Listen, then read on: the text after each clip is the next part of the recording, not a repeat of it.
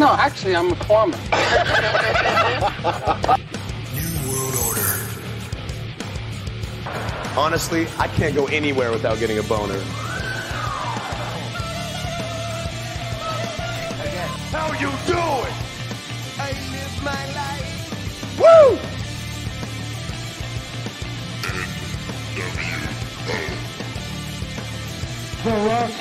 Sweet baby Jesus in the offing.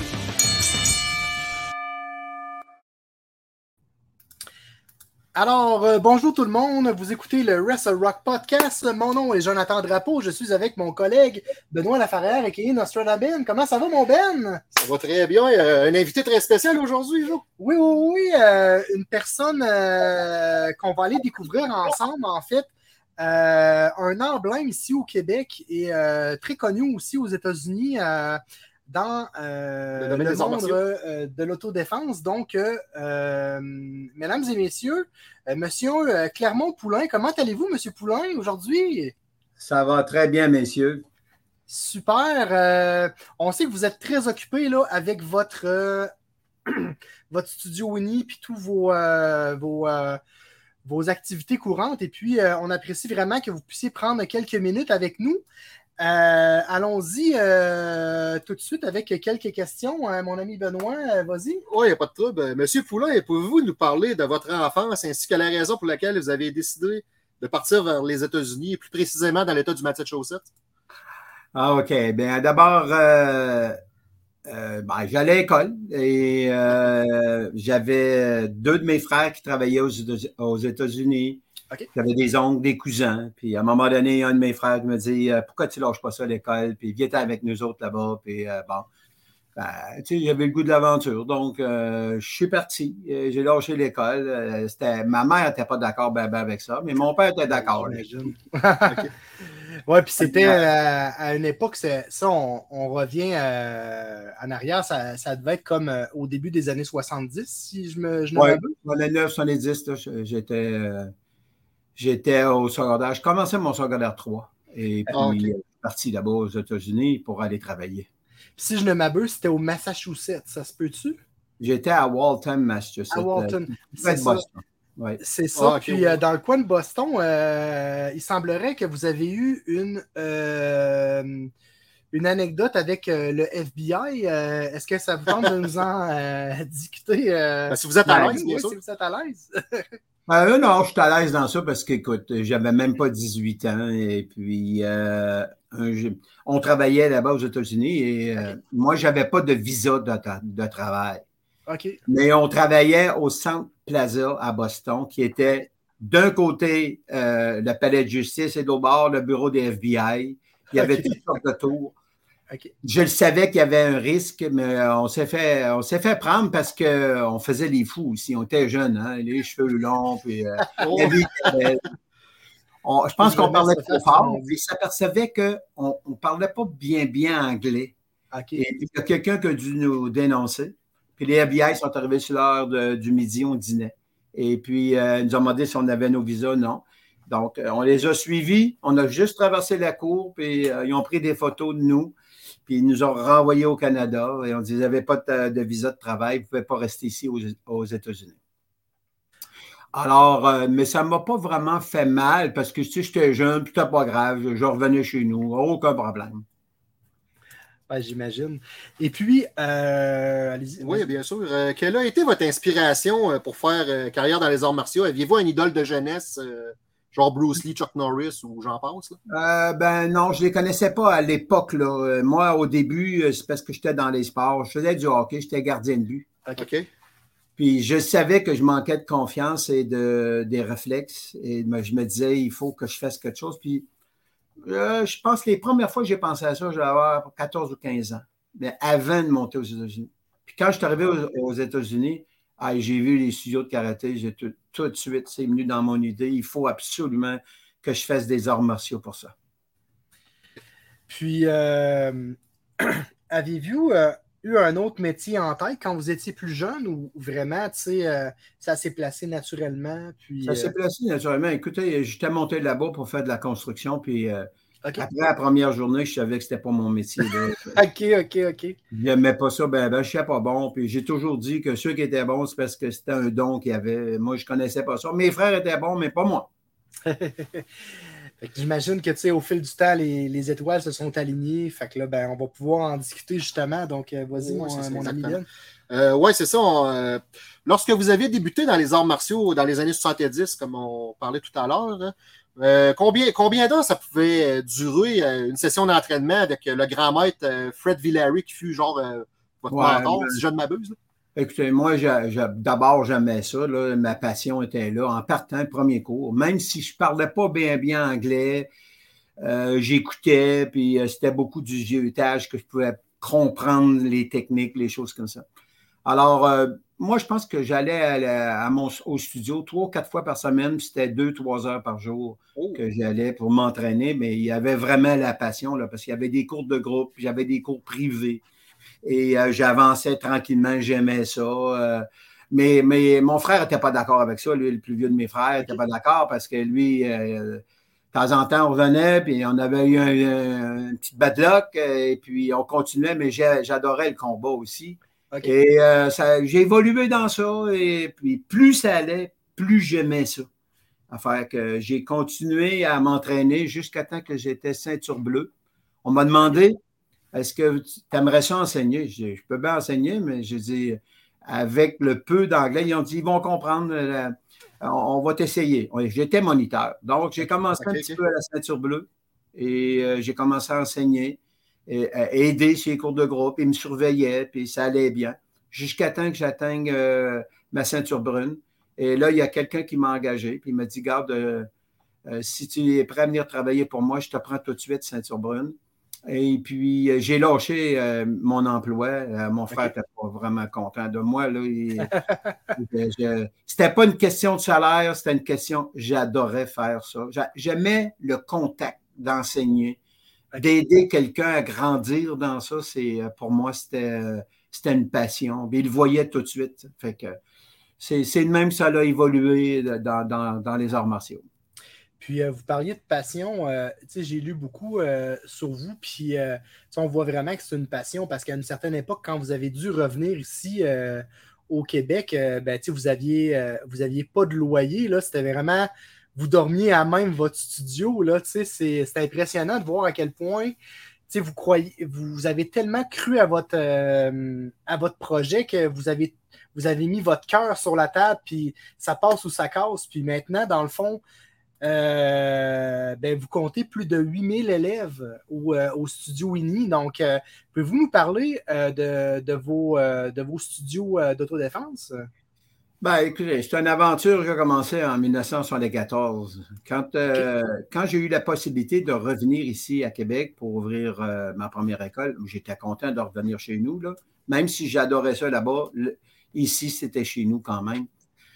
Quand j'ai ouvert, euh, je ne savais pas qu'il me manquait beaucoup d'expérience. Euh, là, je me suis aperçu que l'école que j'ai manqué, euh, là, je me suis aperçu que aussi, ça, ça me manquait là, dans mon développement. j'ai débuté un peu, je dirais, j'utilise toujours le mot naïf, mais un peu, tu sais, maladroit. Et puis, je me suis aperçu tout de suite, là, wow, il manque quelque chose le temps a fait que j'ai appris euh, comment, comment gérer avec les étudiants parce que c'était pas, c'était pas aussi évident. Là-bas, je n'étais pas le premier, fait qu'il y avait toujours quelqu'un qui pouvait prendre les problèmes. Puis moi, je ne voyais pas vraiment les problèmes, mais ici, j'en ai eu là, au début.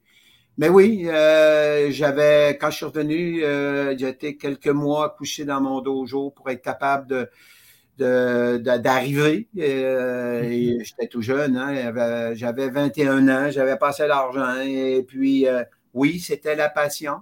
Et j'ai évolué tranquillement. Puis, à un moment donné, ben, j'ai bâti des élèves. Puis là, ben, ça a créé une famille.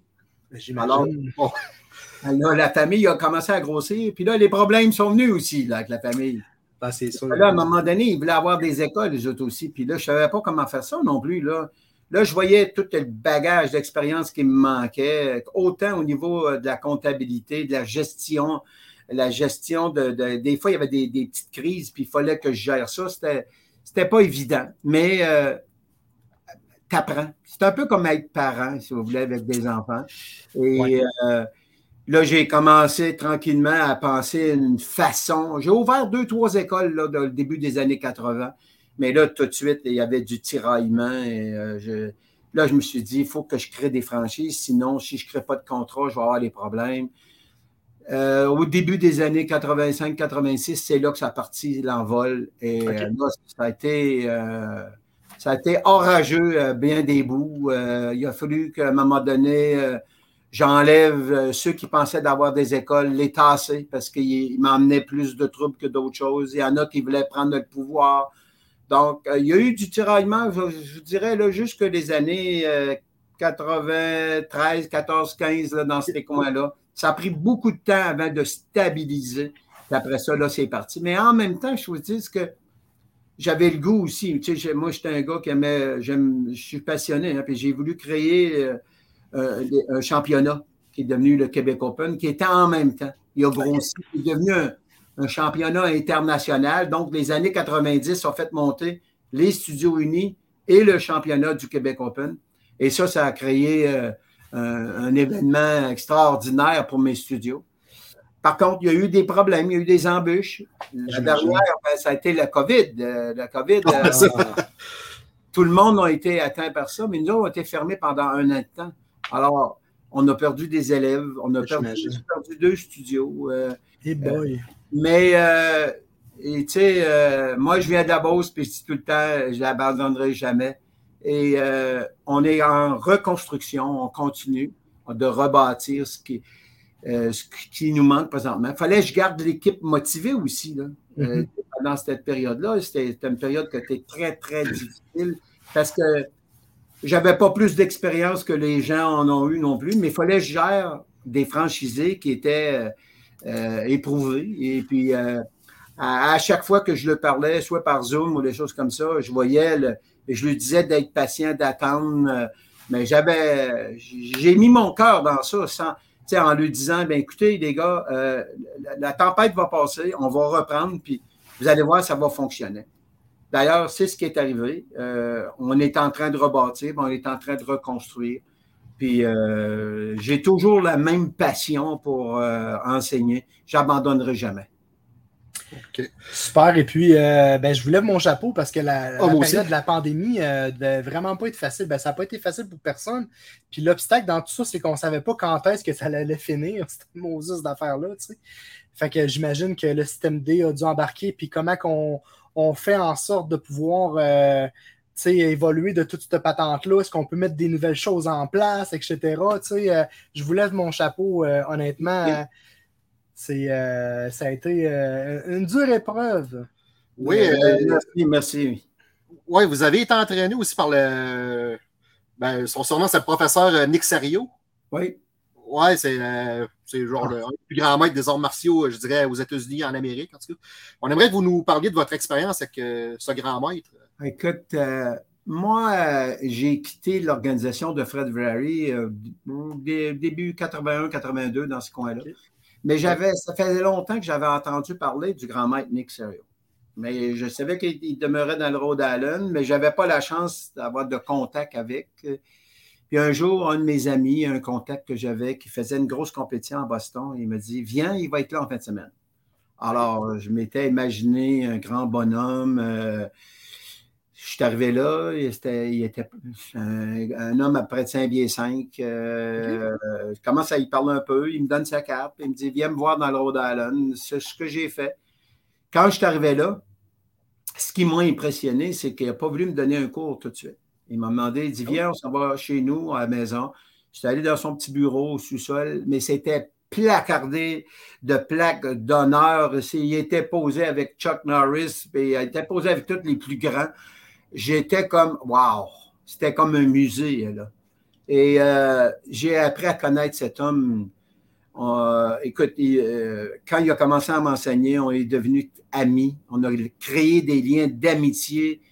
C'était un gars avec une grande connaissance dans les arts martiaux. C'était un humain. Moi, je l'appelais ma petite bibliothèque qui marche parce qu'il connaissait tout. Il, il, avait une mémoire phénoménale. Et euh, j'ai été chanceux parce que j'étais le seul à recevoir une huitième dame de ce grand maître-là. Wow. Il est décédé trop jeune. Il est décédé en 1998. Et quand il est décédé, ben, ça a créé un méchant vide en moi parce que euh, c'était mon phare, c'était ma lumière de, pour, euh, pour le futur. Mm -hmm. Mais tu penses tout le temps que c'est terminé ou que ça va, ça va se terminer? Euh, mais non, euh, même sur son lit de mort, quand il m'a dit Pense à moi, je vais toujours être avec toi. Et bien oh. souvent, je me suis senti seul, puis à chaque fois que j'ai pensé à lui, il est arrivé quelque chose. C'est votre ange gardien, au fond? Oui. Ah, écoute, euh, je pense que professeur Serio, euh, j'ai plein de photos de lui ici. Puis, ouais, ouais. Euh, j'ai, il est dans mon cœur. Euh, professeur Serio, c'est parce qu'il m'a redonné le goût de faire des arts martiaux. Okay. Euh, la, la, la, période que j'ai passée avec Fred Villary, j'ai adoré. Mais quand j'ai quitté, c'est une question d'affaires. Mais lui, parce que j'ai entre Fred Villary et lui, j'ai connu d'autres maîtres, puis euh, ça ne connectait pas. Mais lui, ça l'a connecté. Et mes, mes élèves aussi, mes élèves l'endoraient comme si c'était le père. Donc, c'était comme mon deuxième père, professeur Serio. Euh, non seulement il m'enseignait les arts martiaux, mais c'était souvent comment gérer ta vie, comment c'était une gestion de vie. Tu sais, euh, alors, professeur Serio, c'était pensais pas qu'il était pour décéder si jeune non plus. 62 ans, c'est quand même très jeune. Très, très jeune, oui.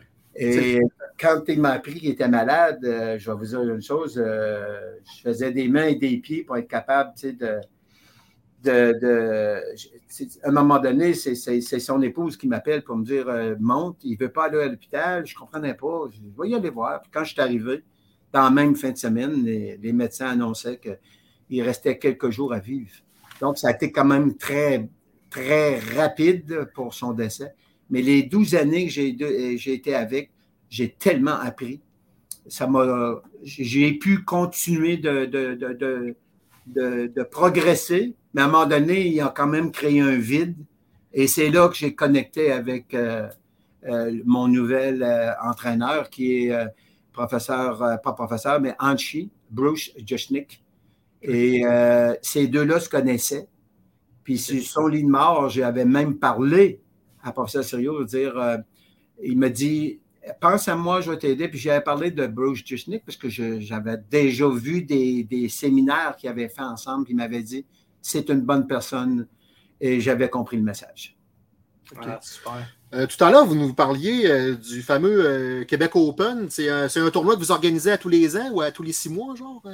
J'ai commencé, on, de, on, quand est arrivé le, le, le, fameux COVID, là, on fêtait notre 40e, on préparait notre 40e, qu'on n'a pas pu faire, mais on va le faire cette année, là, 2020. Okay, super. Euh, oui, c'est une compétition qui a commencé régionale, nationale. Après ça, euh, j'ai fait le nord-américain, un peu une partie des États-Unis, puis il est devenu international. Euh, le championnat du Québec Open est devenu l'un des plus gros championnats mondiaux. Et on a eu jusqu'à 1500 athlètes qui ont participé, euh, 25 oh. pays. Euh, ce qui a fait la popularité de notre Québec Open, c'est parce que moi, j'ai voyagé, je suis allé dans plusieurs compétitions. Puis je trouvais que, parce que les compétitions finissent, euh, les championnats comme ça, sur une fin de soirée, mettons le samedi soir, avec les meilleurs qui mettent sur le stage, euh, pour euh, performer. Puis le monde sont invités à venir voir. Puis j'ai été partout, puis je prenais des idées de partout. Puis je me suis dit, je vais faire un peu comme Las Vegas.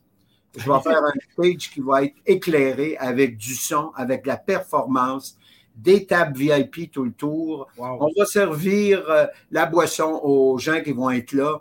Euh, j'ai commencé comme ça. Là, euh, le, le, tournoi s'est fait autour de 1995.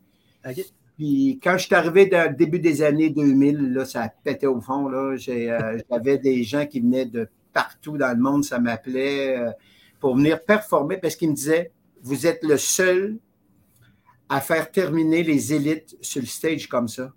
Il dit euh, Ici, c'est vraiment un championnat qu'on aime. Puis j'ai attiré des gens euh, extraordinaires. Je regarde des films aujourd'hui, puis il y en a que je vois qui performent dans les films, puis ils ont performé sur mon stage au Québec Open. Donc, c'est extraordinaire. C'est malade. Je me souviens euh, à une certaine époque, euh, j'étais dans un restaurant que, déjeuner que je nommerai pas. Puis il y avait une belle affiche du Québec Open. Puis euh, je me souviens pas c'est quelle édition, mais vous aviez fait venir des, des moines Shaolin. Je trouvais ça complètement oh, débile parce que c'est un monde à part vraiment, puis ils font des choses complètement pétées. Puis je trouvais ça le fun de comme vous aviez parlé de l'élite, ben, c'était une belle façon de les mettre de l'avant, puis de faire un, show à la Vegas. Je trouvais ça vraiment intéressant. Écoute, euh, ma carrière m'a amené à, connaître des gens, puis d'aller dans des compétitions. Et euh, j'ai rencontré euh, Chuck Norris plusieurs fois. Et c'est un type extraordinaire. Et lui, il savait, mais il ne faisait plus de compétition à cette époque-là. Mais j'ai connu bien des gens euh, que j'ai que j'ai jugé dans les, dans les compétitions, soit à Los Angeles, euh, j'en ai eu au Mexique, j'ai été dans, le coin de Guatemala, euh, j'ai fait un peu de tout, les, tout ce que je pouvais prendre, que je savais que j'y allais. Puis les, quand je voyais un élite, quelqu'un qui performait, j'allais le voir, puis je donnais ma carte d'affaires. Il y a été une période, c'était la carte d'affaires, parce qu'il y a eu une période où je donnais des DVD du Québec Open de la dernière édition où est-ce qui se passe? Mais non seulement je les appelais plus, ils arrivaient, puis je les voyais dans le, le hall d'hôtel à Sainte-Foy. Ah C'était rendu ici. Oui, il faut que je vienne au Québec Open. Il faut que je vienne. Le Québec Open en 2018 a été nommé la meilleure compétition mondiale. Wow! C'est mondial, c'est fort. C'est fou, là. Pas juste au Québec, pas juste au ah Canada, mondial. Euh, c'est impressionnant. Puis, euh, ben, c'est le fun, plus qu'on plus discute avec M. Euh, Poulain, chers auditeurs, ben, on se rend compte que c'est vraiment une, une, ah, personne le monsieur avec un gros, gros, gros, bagage. Et puis, ah, avez-vous déjà pensé à écrire un livre? Parce que tout ce que vous nous partagez, là, c'est, entre vous et moi, là, c'est capoté. Là. C'est comme il y aurait une ben, coupe de pages à écrire, maintenant. Il y aurait une coupe de pages à écrire. Écoute, on m'a approché pour ça. Euh, OK. J'ai déjà. Euh, j'étais une période de ma vie où j'écrivais. Quand j'avais des problèmes, j'écrivais. J'écrivais mes problèmes, j'écrivais mes succès. Depuis un bout de temps, j'ai arrêté, mais j'ai une très, très bonne mémoire là, pour ça. Euh, puis, euh, mais on m'a approché beaucoup, là, ça fait déjà euh, un an ou deux, deux ans, ça fait deux ans, un petit peu avant la COVID même. Il m'a approché pour ça, puis j'hésite tout le temps parce que je ne sais pas pourquoi ça m'arrête, mais je dis pas non. Dernièrement, on m'a rapproché, puis j'ai dit, ben écoute, laisse-moi penser, je verrai ça c'est comme un défi que je ne connais pas. Euh, j'aimerais le faire, mais je ne sais pas si j'ai tout le bagage pour faire ça. Fait que, on me dit oui, oui, oui, oui, mais ce n'est pas quelque chose que je connais. Là. Ben, merci beaucoup, M. Poulain. Honnêtement, euh, déjà presque 25 minutes. Et puis, comme à l'habitude, à la oh. fin de nos, euh, de nos épisodes de podcast, euh, Benoît, euh, son surnom, c'est euh, En fait, euh, à la fin de nos émissions, on, essaie de, il essaie de prédire le futur de nos, de nos invités. Donc, la parole est à toi, mon Ben. Ah, il n'y a pas de tout. Ben, tout d'abord, on, vous remercie d'avoir pris. Messieurs, ça me fait plaisir. D'avoir pris le temps de, ça, de, de, nous parler de votre bagage, bien entendu.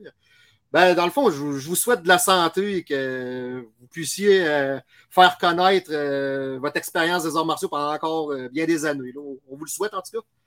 moi, je vous souhaite un 50e anniversaire pour votre Québec Open. Ah, ben vous oui. le méritez tellement. Puis, ben, si, vous, si vous désirez plus d'informations concernant le club d'arts martiaux, nous, on vous invite à aller au studiouni.com pour avoir le plus d'informations possible. Et puis, euh, ben, ils vont être disponibles pour vous répondre euh, rapidement. Donc, euh, voilà, c'est ainsi que se termine notre émission avec notre invité spécial, M. Clermont-Poulain. Merci beaucoup, M. Poulain, pour votre temps. C'est très apprécié. Alors, merci à vous deux. Merci à vous deux. Merci à tous. Ça fait plaisir. À bientôt. Au revoir, M. Poulain. Au revoir.